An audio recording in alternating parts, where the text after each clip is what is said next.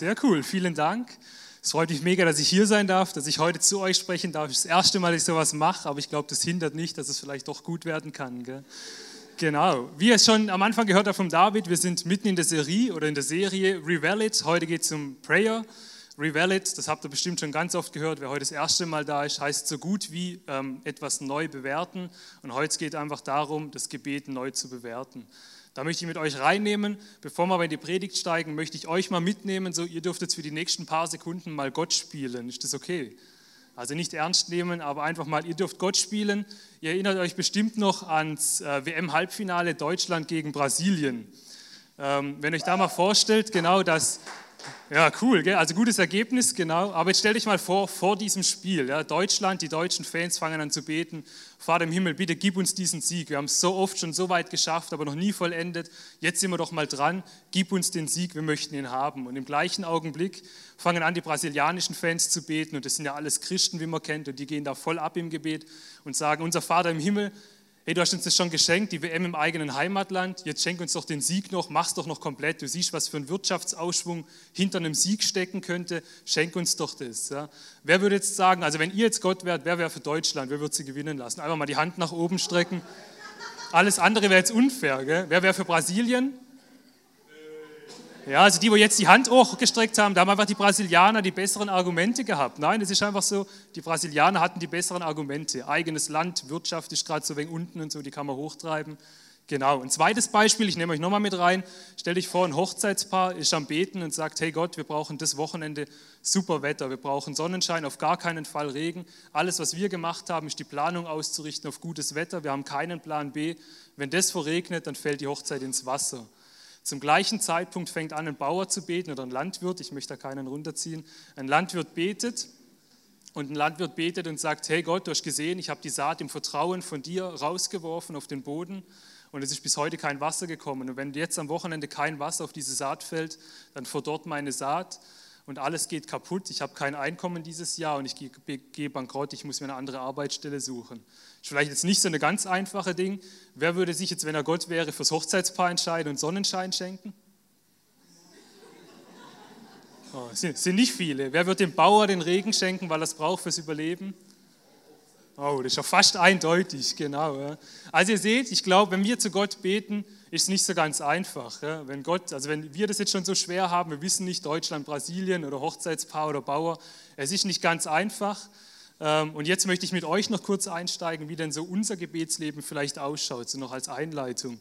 Wir haben hier einen Flipchart, da steht 1140, äh, 1440 Minuten. Das ist die Tageszeit an Minuten, die wir jeden Tag von Gott geschenkt bekommen. Eine Statistik besagt, dass der Mensch ungefähr am Tag, also ein Christ, nicht der Mensch, sondern ein Christ, betet am Tag ungefähr 15 Minuten. Das heißt, es ist ein Hundertstel bzw. ein Prozent vom Tag wird gebetet. Wenn man das jetzt hier einmalt, dann sind wir da unten irgendwo. Ist da dieser eine Prozent. Kann man schon mal sagen, ist nicht viel. Gell? Wenn man jetzt diesen einen Prozent hier rüber nimmt und sagt, das Gebet von 15 Minuten sind 100 Prozent, dann sagt eine andere Statistik was über den Inhalt, wie wir dort beten. Und das hat mich noch viel mehr erschreckt. Die Statistik sagt, dass ungefähr 75 Prozent des Gebets, das ist dann so viel, 75 Prozent sind allein das, dass wir Gottes, Gott Dinge hinlegen, die uns beschäftigen, wo er Veränderung bringen soll. Wo wir sagen, Gott, du siehst, in der Ehe läuft es nicht gut, dort läuft es nicht gut, das beschäftigt mich, hilf mir doch dort, hilf mir doch da. Das sind 75 Prozent vom Gebet. Andere 10% sind so To-Dos, wo man mit Gott bespricht. 10%. Das sind einfach so Sachen wie zum Beispiel, du siehst, morgen habe ich ein Vorstellungsgespräch, hilf mir doch dabei. Und übermorgen oder sowas habe ich noch das. Und nächste Woche heiraten wir, da brauchen wir gutes Wetter. Das sind so To-Dos, die wir einfach mit Gott besprechen, die Gott uns geben soll. Dann haben wir 85 Prozent. Wenn wir dann noch gut sind, dann haben wir so, äh, so vielleicht 10 Prozent mit drin, wo wir Gott noch Danke sagen. Und ich glaube, das freut ihn auch mega, wenn wir Gott ehren, wenn wir Gott danken. Dann haben wir noch 5% übrig. Und die 5% sind die, wo, wo die Forscher oder die Statuten sagen, 5% geben wir Gott noch fürs Zuhören, dass Gott zu uns sprechen darf. 5%. Jetzt sehen wir hier, wir haben 95% Redeanteil und 5% Höranteil. Wenn wir uns das jetzt mal anschauen in einem Eheleben oder in eurer Freundschaft oder sowas, ähm, stellt euch mal vor, ihr im Eheleben am Morgen sagt er, wir reden nicht miteinander, weil das funktioniert nicht, da bin ich nicht ausgeschlafen, das geht nicht. Dann gehe ich tagsüber zur Arbeit, Äh, da können wir auch nicht miteinander reden, wir sind räumlich getrennt. Am Abend, wenn ich nach Hause komme, dann gebe ich dir 15 Minuten, aber jetzt pass auf, also erstmal möchte ich dir noch ein paar Minuten sagen, was alles schlecht läuft in unserer Ehe, in der Freundschaft, was wir noch ändern müssen, was nicht so gut ist. 10% sage ich dir noch, also du weißt ganz genau, gell, morgen musst du den Müll runterbringen und das Auto muss noch gewaschen werden, einkaufen müsste man auch noch gehen. Und dann sagt man noch 10%, hey, ich finde es mega gut, dass du heute schon den Müll runtergebracht hast, vielen Dank dafür. Ähm, und jetzt gebe ich dir noch, weil 5% von 15 Minuten sind 45 Sekunden. Und dann sage ich dann zu meiner Frau, ich gebe jetzt noch 45 Sekunden, zu mir was zu sagen, weil dann beginnt die Tagesschau oder das äh, Late-Night-Programm oder sonst irgendwas. Da möchte ich dann zuschauen, habe ich keine Zeit. Jetzt stelle ich das mal vor in der Ehe, wie lange die funktionieren würde, wenn das Gespräch so funktionieren würde, wenn man das so machen würde. Und genau so geht es Gott vielleicht ganz häufig. Genau. Bevor ich jetzt anfange mit der Predigt, muss ich zum Anfang noch beten, weil es geht ja um Gebet, deshalb bete ich zum Anfang noch. Ähm, Vater unser im Himmel, geheiligt werde dein Name, dein Reich komme, dein Wille geschehe. Unser tägliches Brot gib uns heute und vergib uns unsere Schuld, wie auch wir vergeben unseren Schuldigern. Und führe uns nicht in Versuchung, sondern erlöse uns von dem Bösen. Amen. Ihr denkt euch jetzt vielleicht, also wir haben schon knackigere Gebete gehört. Der David ist so ein kraftvoller Beter. Warum wählt der jetzt das Vaterunser aus? Das ist doch so ein Gebet, das hat man halt früher mal gelernt, das leiert man immer so runter. Ich habe es ganz bewusst gewählt, weil ich mit euch das Gebet des Vaterunser heute neu bewerten möchte. Ich habe so einige Dinge festgestellt, die mir aufs Herz gelegt wurden von Gott, wo ich einfach so gesehen habe, wenn ich das für mich durchließe und wenn ich mir anschaue, ist das die Wahrheit, die ich da bete oder bin ich dem ernst, dann hinterfrage ich mich oft selber ganz, ganz gewiss. Genau. Ähm, wir steigen ein. Also Jesus hat dieses Gebet gewählt, um den Jüngern das Gebet zu lernen. Die haben gefragt, hey Gott oder Jesus, zeig uns doch, wie man richtig betet. Und Jesus hat das Vaterunser gewählt. Bevor Jesus aber ähm, eingestiegen ist ins Vaterunser, hat er in Matthäus Kapitel 6 noch eine Einleitung übers Beten gewählt. Und da schauen wir noch ganz kurz rein. Und wenn ihr betet, macht es nicht wie die Heuchler, die sich zum Gebet gern in die, Synagogen und an die Straßenecken stellen, um von den Leuten gesehen zu werden. Ich sage euch, sie haben ihren Lohn damit schon erhalten. Wenn du beten willst, geh in dein Zimmer, schließ die Tür und dann bete zu deinem Vater, der auch im Verborgenen gegenwärtig ist. Und dein Vater, der ins Verborgene sieht, wird dich belohnen. Beim Beten sollte nicht leere Worte aneinanderreihen wie die Heiden, die Gott nicht kennen. Sie meinen, sie werden erhöht, erhört wenn sie viele Worte machen. Macht es nicht wie sie, denn euer Vater weiß, was ihr braucht, und zwar schon bevor ihr ihn darum bittet. Das ist eine Einleitung, die Jesus wählt, und ich glaube, er hat sie nicht gewählt, einfach so, weil er gedacht hat, man muss da mal hinführen oder sowas, oder ich möchte da vielleicht noch so ein paar mehr Worte. Also er wollte nicht diese Worte aneinander rein, sondern er hat es ganz bewusst gewählt. Und mir sind da drei Sachen aufgefallen. Das eine ist, wir sollen uns nicht so öffentlich machen, dass wir von anderen gesehen werden und gesagt werden, wow, das ist ein kraftvoller Beter, sondern wir sollen sogar in unser Zimmer zurückgehen und das einfach im Verborgenen tun, weil Gott sieht uns auch im Verborgenen. Wir müssen nicht von anderen Menschen gesehen werden. Das andere, was ich gesehen habe, ist das nicht leere Worte aneinander rein. Eine andere Bibelübersetzung sagt sogar, ihr sollt nicht plappern. Also da steht drin, ihr plappert nicht, und das ist das, was mir am Morgen früh, also ich bete immer morgens, bevor ich dann aufstehe zum Frühstück, da fange ich an zu beten und so die ersten drei, vier, fünf Minuten, da erwische ich mich dann eigentlich, plapper ich doch gerade nur Zeug, ich bin noch gar nicht wach. Ähm, und genau das möchte Jesus, glaube ich, uns da klar machen. Wir sollen keine Worte aneinander rein, nicht plappern, sondern wir sollen das, was wir sagen, sollen wir ernst meinen. Und genau da geht es im Vaterunser auch drum. Also ich habe das Vaterunser, wie gesagt, in der Kirche gelernt, im Religionsunterricht. Und für mich war das so ein Gebet, das hat man einfach immer, wenn man gebetet hat, hat man hat man das, Wort, äh, das Vaterunser gebetet, ähm, aber man hat nie was ernst genommen, was man da betet. Man hat es einfach runtergeleitet, runtergeplappert. Und ich bin der Meinung, dass genau das Vaterunser das meistgeplappertste Gebet von Christen auf der ganzen Welt ist. Und Jesus wählt hier eine Einleitung und sagt, ihr sollt nicht die Worte aneinander runterreihen oder runterplappern. Nehmt es ernst, was er betet. Das andere, was mir noch aufgefallen ist, ist, äh, macht es nicht wie sie, denn euer Vater weiß, was ihr braucht, bevor ihr ihn darum bittet. Das heißt, eigentlich müssen wir ja gar nicht beten, weil Gott weiß schon, was wir brauchen und möchte uns das geben. Jetzt stellt dann die Einleitung für mich ja schon mal wieder eine Frage auf, so ja, warum soll ich dann überhaupt noch beten, wenn Gott eh schon weiß, was ich brauche? Warum bete ich überhaupt? Und Jesus geht dann weiter ins Vaterunser und da möchte ich mit euch jetzt einfach schauen, wie wir das Vaterunser für uns für heute neu bewerten können. Genau, schauen wir ganz kurz in Matthäus 6, Vers 9 bis 13. Ihr sollt so beten, sagt Jesus. Unser Vater im Himmel, dein Name werde geheiligt. Dein Reich komme, dein Wille geschehe auf der Erde, wie er im Himmel geschieht.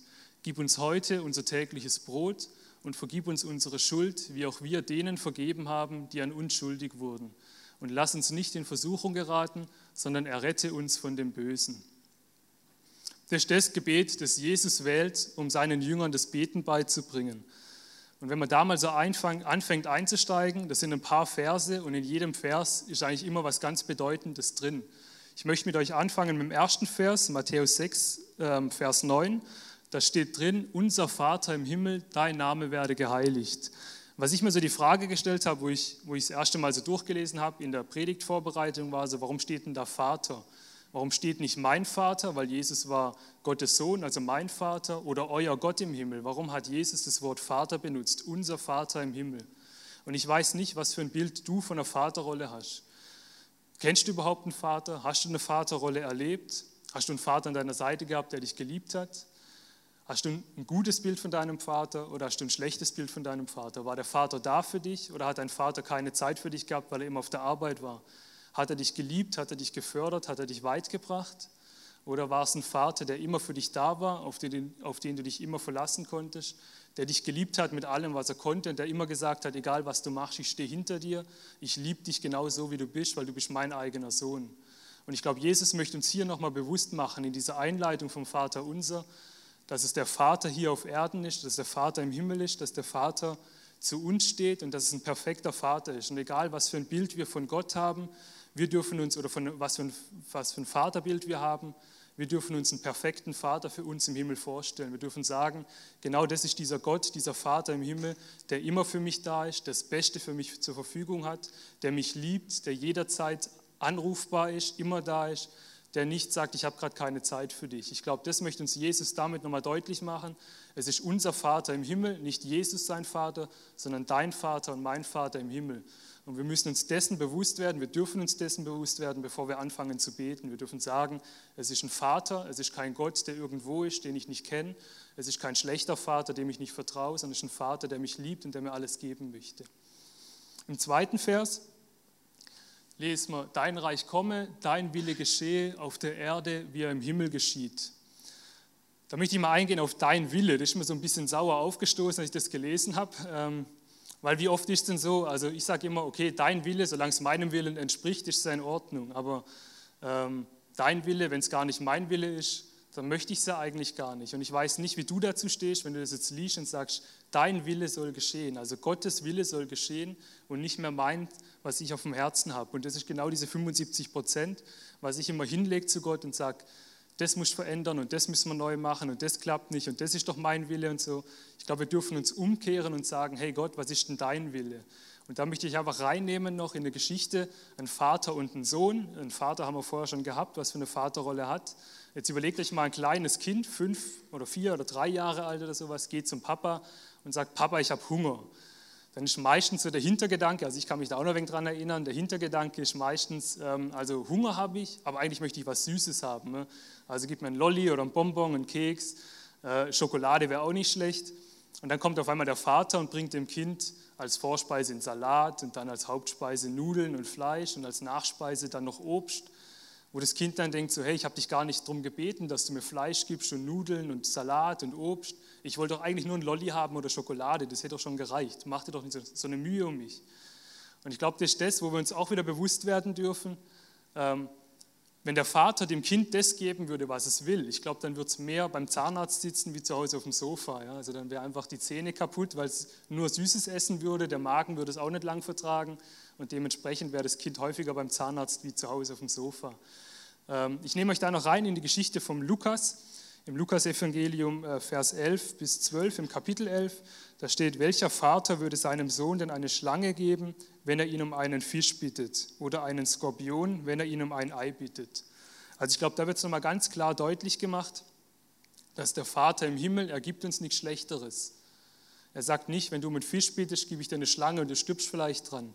Aber steht auch nicht drin, dass wenn du um die Schlange bittest, äh, dass du um den, wenn du um den Fisch bittest, dass du diesen Fisch sofort bekommst.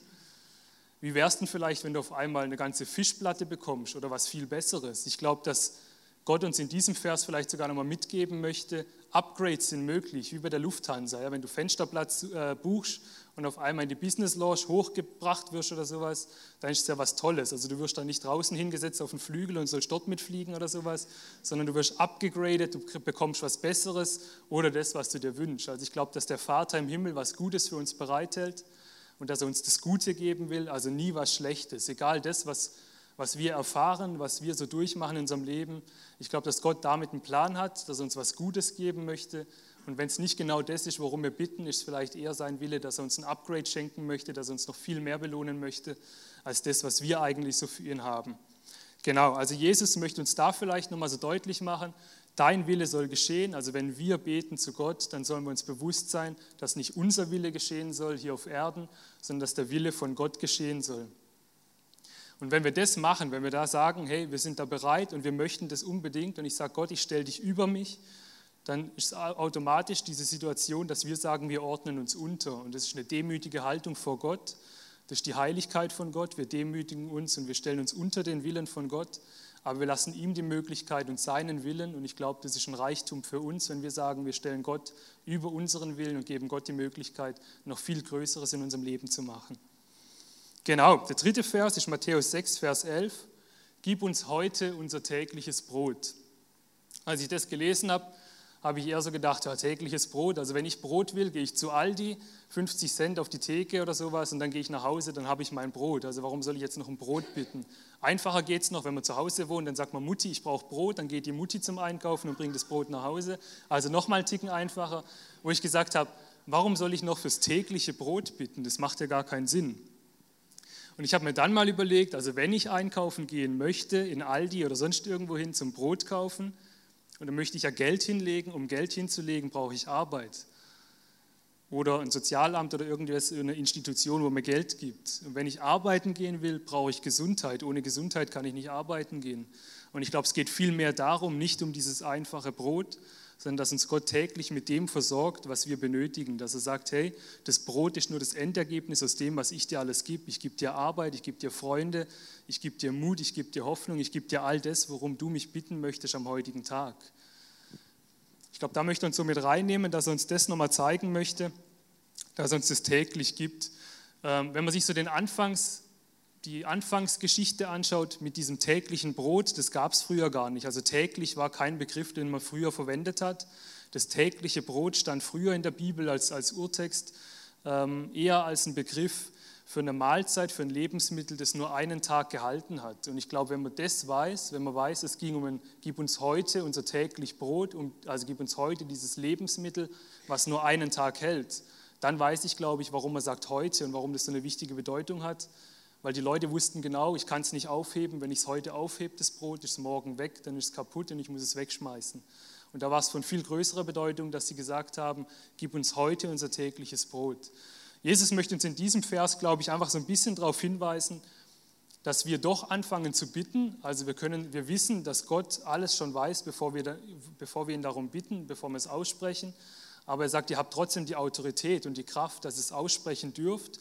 Ihr könnt mich an Sachen erinnern, vielleicht wollt ihr irgendwas, ähm, was ich euch dann wirklich geben möchte, wenn ihr, wenn ihr zu mir kommt, wenn ihr darum bittet.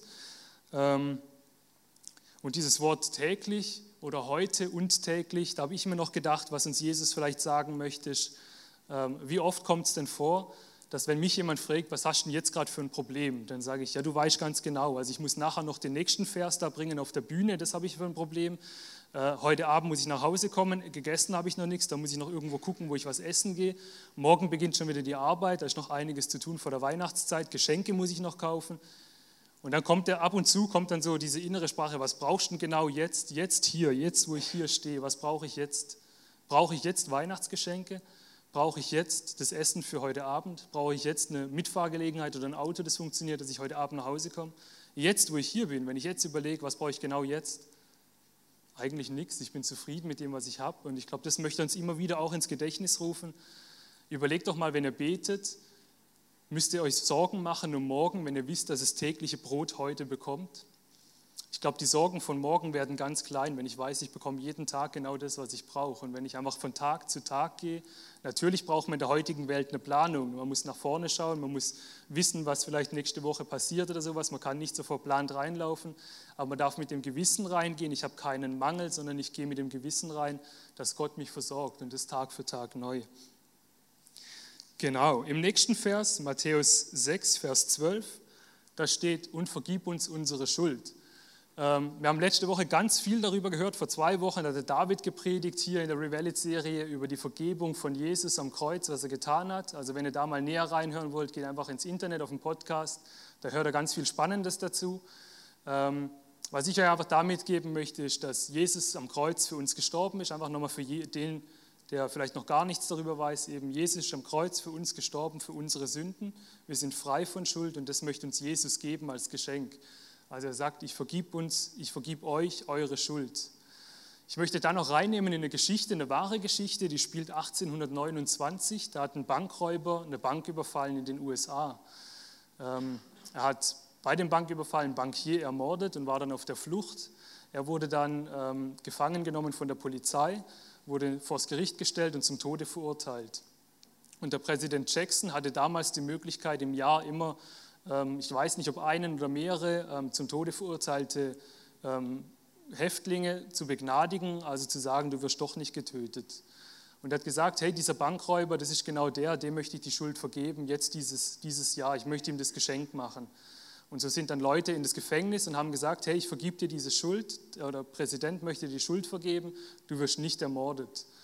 Und dann ist was passiert, was bisher noch nie passiert ist. Und zwar der Bankräuber hat gesagt, ich nehme diese Vergebung nicht an, diese Begnadigung nehme ich nicht an. Und dann haben die Leute nicht gewusst, was ist da passiert ähm, und sind dann zum Jackson gegangen. Der Jackson hat gesagt, ich weiß auch nicht, was man da machen muss. Und dann ging es vor das oberste Gericht in den USA. Und das Gericht hat entschieden, dass die Begnadigung nur dann wirksam wird, wenn der Begnadigte das auch annimmt. Und wie häufig geht es uns, dass wir sagen, wir wissen zwar, Jesus ist am Kreuz für unsere Sünden gestorben, aber annehmen kann ich es nicht. Ich fühle mich so distanziert von Gott, ich fühle mich so weit weg. Und das ist genau das, was Jesus uns vielleicht in dem Vers auch nochmal sagen möchte oder was uns die Geschichte auch erzählen kann. Wir sind diejenigen, die es jeden Tag wieder neu annehmen müssen, dieses Geschenk von Gott, dass er sagt, und ich vergib dir diese Schuld. Ich vergib es dir jeden Tag aufs Neue, aber du musst es annehmen, damit du es bekommst. Wenn du sagst, ich nehme es nicht an, dann lebst du trotzdem in der Distanz zu Gott. Ich glaube, das möchte Jesus uns mit diesem Vers sagen. Was mir aufgefallen ist, wo ich bisher immer geplappert hat oder Worte aneinandergereiht habe, ist die Fortsetzung von dem Vers. Und ich weiß nicht, ob ihr den kennt. Die Fortsetzung heißt, wie auch wir denen vergeben haben, die an uns schuldig wurden. Wo ich das gelesen habe, habe ich gedacht, ja, ist ja standardmäßig und so. Aber wo ich dann nochmal gelesen habe, ist mir zum einen aufgefallen, das Wort wie und das Wort wie in einem Satz hat immer wie so eine Bedingung. Also ich vergebe dir die Schuld, wie auch ich dir das vergeben möchte oder wie du auch denen vergibst. Das ist wie eine Bedingung angeknüpft an die Vergebung der Schuld, dass Jesus sagt, und du musst aber auch denen vergeben, die schuldig an dir geworden sind. Und ich weiß nicht, wie es dir geht. Also mir geht es ganz häufig so, dass ich durch die Weltgeschichte durchlaufe und ich werde von Menschen verletzt, von Menschen im Büro, von, von der Familie, von Menschen im Freundeskreis von Menschen hier in der Kirche, das kommt auch vor. Und ich weiß es nicht, wie es dir dabei geht, wenn du jetzt darüber nachdenkst, ich soll denen die Schuld vergeben. Bei manchen ist es ganz normal, das kann man machen, aber bei manchen Sachen, also im Kopf vergebe ich vielleicht, aber im Herzen, also das bleibt bei mir und ich trage das, dem das trotzdem nach. Und was ich mir wünsche, ist, dass mir Menschen vergeben. Wenn ich um Vergebung bitte, wenn ich mich entschuldige, wünsche ich mir von Herzen, dass mir Menschen vergeben, wenn ich was falsch gemacht habe. Aber bin ich immer bereit, wenn ich äh, die Vergebung möchte oder wenn jemand zu mir kommt und sagt, hey, vergib mir das bitte, bin ich bereit loszulassen und zu sagen, jawohl, ist kein Problem, ist gegessen, ist in Ordnung. Ist immer so ein bisschen die Frage, bist du bereit, auch solche Sachen loszulassen oder sagst du, ich nehme die Vergebung an, aber das, was du da gemacht hast, das ist für mich so schlimm gewesen, ich kann das nicht annehmen. Und wenn wir nicht vergeben, dann passiert Folgendes. Wir haben in unserem Leben so einen Rucksack dabei und wir laufen von Station zu Station. Und vielleicht begegnet uns einfach irgendwann mal der Chef und der sagt irgendwas Falsches zu uns, was wir in den falschen Hals bekommen. Und wir haben einen Stein und packen diesen Stein in den Rucksack. Und wir laufen mit dem Rucksack durch die Gegend. Jetzt geht es noch, ist ganz aushaltbar. Und irgendwann sind wir vielleicht sogar beim neuen Arbeitgeber oder sowas, haben die Stelle gewechselt, weil uns das schon so gereizt hat. Wir haben es gewechselt. Wir kommen dorthin, arbeiten dort und ein Arbeitskollege kommt irgendwann auf dich zu, macht nur einen Spaß, aber greift vielleicht genau das wieder auf und verletzt dich nochmal. Das heißt, du nimmst den nächsten Stein in deine Hand und packst ihn wieder in den Rucksack. Und so langsam wird es schwer. Ich kann den Rucksack nicht mehr wirklich tragen, er wird langsam schwer. Und dann gehe ich vielleicht nach Hause und mein Partner, der weist mich nochmal auf irgendwas drauf hin, wo ich sage, so, boah, jetzt kann ich fast nicht mehr tragen. Und er sagt nochmal irgendwas, was mich derart verletzt, wo ich sage, das kann ich nicht loslassen. Und ihr merkt, wenn ich den Stein lange in der Hand halte, deshalb, weil er schwer ist, verkrampft meine Hand und ich fange an zu verkrampfen und ich sage, ich vergebe dir das nicht. Das war schon so viel, was passiert ist und ich kann es dir einfach nicht vergeben, was du dort gemacht hast. Im, im Kopf sage ich vielleicht, ist in Ordnung, aber im Herzen bleibt der Stein drin und ich packe den Stein wieder in den Rucksack und ich kann ihn fast nicht mehr halten. Ich kriege Muskelkater, ich werde wie gelähmt, mich zieht es nach unten, ich kann ihn nicht halten. Und das ist das, wenn Menschen bitter werden hier auf der Erde. Und ich kenne eine Frau, die Abigail, das ist jetzt ganz neu, also es kommt am Mittwoch erst im Stern. Ich habe es gestern zufälligerweise in den Nachrichten noch gehört, ähm, im Stern genau. Die Kraft der Vergebung ist das nächste Thema im Stern. Und die Abigail ist eine Frau, von der erzählt wird, dass ähm, Sie vor 1800, nee, 1980 wurde ihre Tochter ermordet. Von einem Mörder mit einem Messer erstochen. Und die Frau hat jahrelang oder 10 Jahre, 15 Jahre lang konnte sie diesem Mörder nicht vergeben, was ich ganz normal finde. Ja. Sie hat gesagt, du hast mir meine Tochter weggenommen. Und der Mörder wurde verurteilt zur Todesstrafe. Er sitzt heute noch im Gefängnis. Und die Abigail hat irgendwann hat sie gesagt, ich werde bitter, ich schaff's nicht mehr, ich schaff's nicht mehr alleine. Sie hat Gott nicht an ihrer Seite gehabt. Und sie hat irgendwann hat sie Gott kennengelernt und hat gesagt, ich muss anfangen zu vergeben. Wenn ich nicht vergebe, wenn ich daran festhalte, wenn ich diesen Rucksack nehme und mich runterziehen lasse, dann weiß ich nicht, wie lange ich das noch durchmache. Und sie hat einen Brief geschrieben an diesen Mörder und sie hat in diesem Brief geschrieben, ich sage nicht, dass du nicht mehr schuldig bist, aber ich weiß, du bist ein Kind von Gott und du bist genauso geliebt und ich möchte dir vergeben. Und die Frau hat angefangen, diesen Mörder zu vergeben und hat gesagt, sie hat eine Freiheit erlebt in sich und ich glaube, wenn man sich das Bild anschaut von dieser alten Lady mittlerweile, wie sie strahlt, ich glaube, das ist nicht normal. Also wenn man sowas erlebt hat, dass ein Mörder uns die Tochter wegnimmt, dann sind wir normalerweise bitter und wir sehen nicht so fröhlich aus. Und diese Frau ist in ganz Amerika unterwegs und will versuchen, die Todesstrafe abzuschaffen. Sie geht von, von Ding zu Ding und sie geht in das ähm, Gefängnis und besucht diesen Mörder und sagt immer wieder, hey, gib diese Schuld los. Und ich glaube, was Jesus uns sagen möchte, ist einfach, nimm diesen Rucksack, behalt ihn bei dir, lass diesen Schmerz zu. Aber was du machen musst, ist, leg diesen Rucksack, leg die Steine ans Kreuz. Mach ihn wieder leer. Gib mir die Chance, Vergebung zu erfahren. Leg alles rein, was du, was du an Schuld erfahren hast. Leg's da rein und nimm es mir weg du sollst nicht länger tragen. Nimm einen leeren Rucksack mit dir und hab wieder die Chance, zwar neu gefüllt zu werden, aber leg's doch immer wieder. Leg diesen Rucksack bei mir ab, trag's nicht selber rum, weil das Schlimmste, was passieren kann, ist, dass du bitter wirst.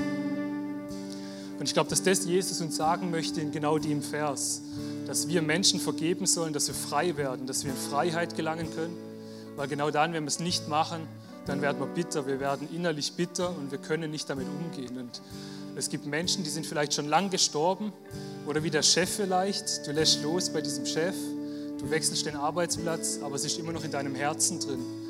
Dem Chef, wenn du den fragst, wie es ihm geht, der sagt, mir geht's gut, ich habe doch nichts gemacht.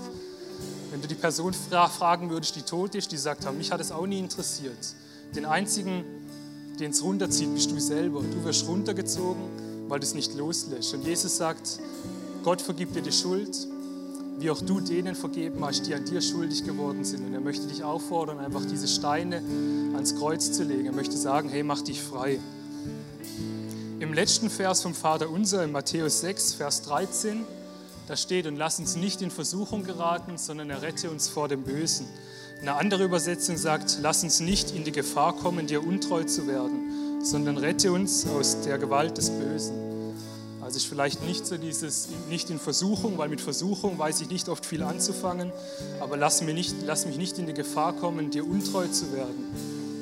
Und ich weiß nicht, wenn du das liest, das Vergebung ist eine, aber dieses Zurückholen auf den richtigen Weg, führe mich nicht in Versuchung und erlöse mich von dem Bösen, ist nochmal ein zweiter Schritt, was Gott uns schenken möchte.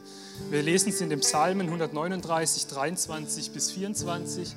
Da ist der König David, der schreibt, erforsche mich Gott und erkenne, was in meinem Herzen vor sich geht.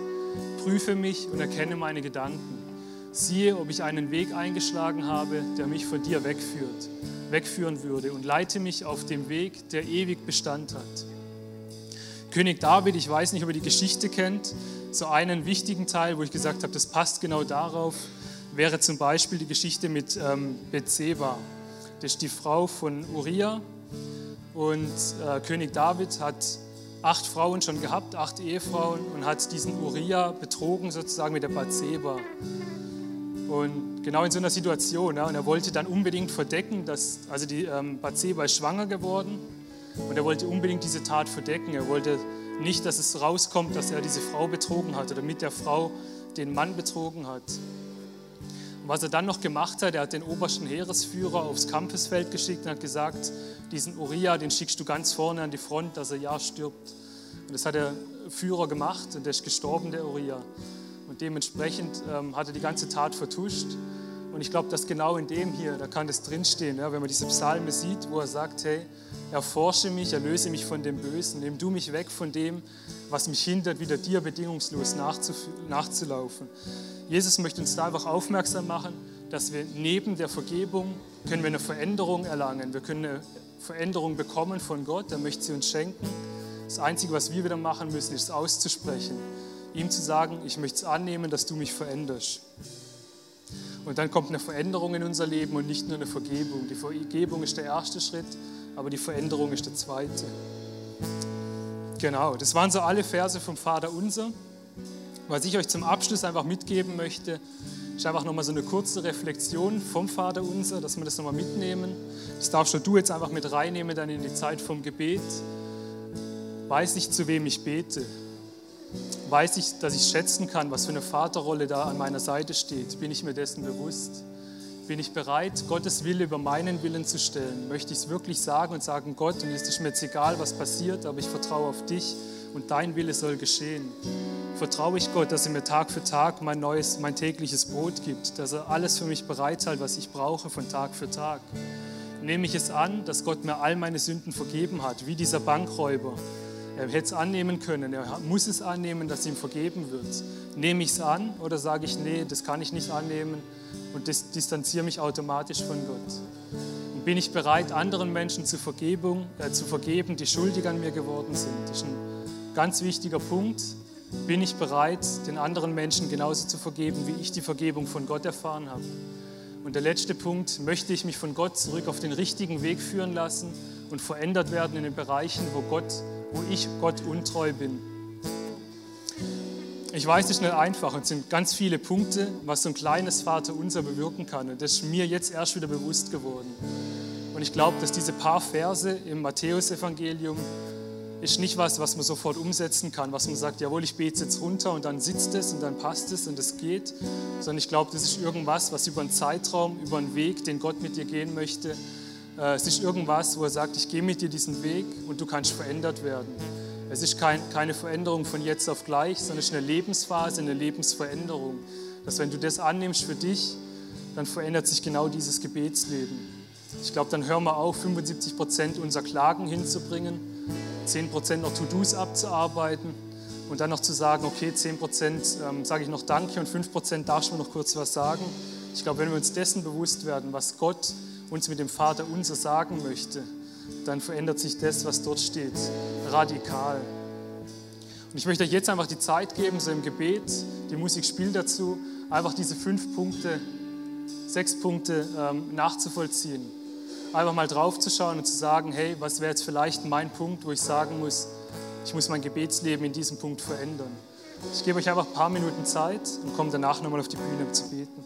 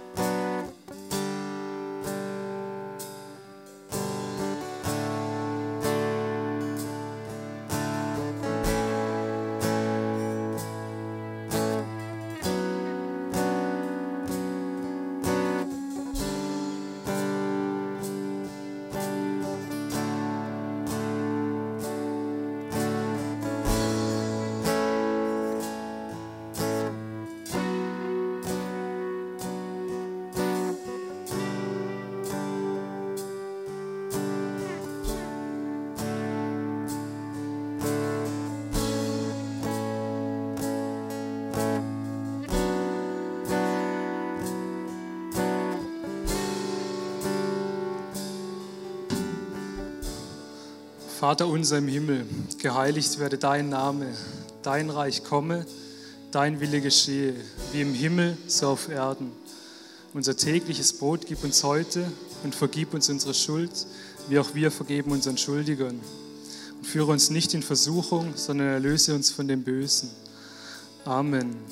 Vater im Himmel, ich bitte dich wirklich, dass du dieses Gebet zu einem Gebet der Herzenseinstellung machst, dass du uns rührst, dass du uns bewegst und dass du uns aufzeigst, in welchen Punkten wir unser Gebet verändern sollen. Ich möchte dich bitten, dass du uns zeigst, was für ein Vater du für uns sein möchtest. Ich möchte dich bitten, dass du uns zeigst, was rauskommen kann, wenn wir dir unseren Willen geben, wenn wir deinen Willen unserem Willen überordnen. Ich möchte dich bitten, dass du uns versorgst mit dem, was wir brauchen, Tag für Tag immer wieder neu. Und ich bitte dich, dass du uns die Vergebung schenkst und uns auch hilfst, anderen Menschen zu vergeben, einfach nur um frei zu werden. Und ich bitte dich, dass du uns da zurückführst, wo wir nicht dir treu sind, dass du uns zurückholst auf den richtigen Weg, dass du uns vergibst, dass du uns erlöst und dass du uns aus dem Bösen rausholst. Amen. Amen. Ich möchte noch ganz kurz fortsetzen. Der David hat es vor zwei Wochen schon mal gesagt, es kann ab und zu ganz bedeutend sein, wenn ich hinter einem wichtigen Vers oder Kapitel mal ein bisschen weiterlese. Und ich habe gedacht, das setzen wir doch gerade mal um. Und wenn man weiterliest im Vater unser, dann kommt nach dem und erlöse uns von dem Bösen, steht, wenn ihr den Menschen ihre Verfehlungen vergebt, wird euer Vater im Himmel euch auch vergeben. Wenn ihr aber den Menschen nicht vergebt, wird euer Vater im Himmel euch eure Verfehlungen auch nicht vergeben. Wo ich das gelesen habe, ist mir das nochmal ganz bewusst geworden. Ich habe so lange geleiert, diesen Satz, wie auch ich denen vergib, die an mir schuldig geworden sind. Und da steht es gerade nochmal drunter. Jesus möchte uns nochmal darauf hinweisen, genau auf diesen Satz und sagen, vergebt wirklich den Menschen die Schuld, fangt nicht an bitter zu werden, löst euch von dem Bösen, legt die Steine ab, tragt sie nicht weiter mit euch rum. Und wir haben jetzt die Möglichkeit, wir haben heute Abendmahl, ihr könnt hier an der Seite das Abendmahl einnehmen. Wir haben es face-to-face noch auf der Seite, die für euch beten möchten. Und ihr könnt einfach anfangen, das praktisch umzusetzen, was wir hier gelesen haben und gehört haben heute. Ihr könnt euch an eurem Platz einfach sagen, hey, ich möchte den Vater anbieten im Himmel. Ich möchte dir meinen Willen geben. Und ihr habt heute eine praktische Möglichkeit, die ihr gerade umsetzen könnt. Wir haben hier auf dem Tisch, wo das Abendmahl steht, noch so ein paar Steine liegen. Und ihr könnt ein Symbol setzen dafür, dass ihr sagen wollt, ich nehme die Vergebung der Schuld an, aber noch viel mehr möchte ich symbolisch jemandem die Schuld vergeben, die er an mir getan hat, wie er schuldig an mir geworden ist. Ihr habt die Möglichkeit, einfach nach rechts zu gehen, die Steine vors Kreuz zu legen und diesen symbolischen Akt zu machen.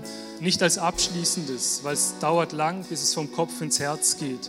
Aber wieder mal als ersten Schritt, um zu sagen, Jesus, und jetzt fang an, an mir zu arbeiten. Ihr dürft gerne aufstehen, wir haben eine Zeit vom Worship. Die Band leitet uns die nächsten drei Songs. Vielen Dank fürs Zuhören.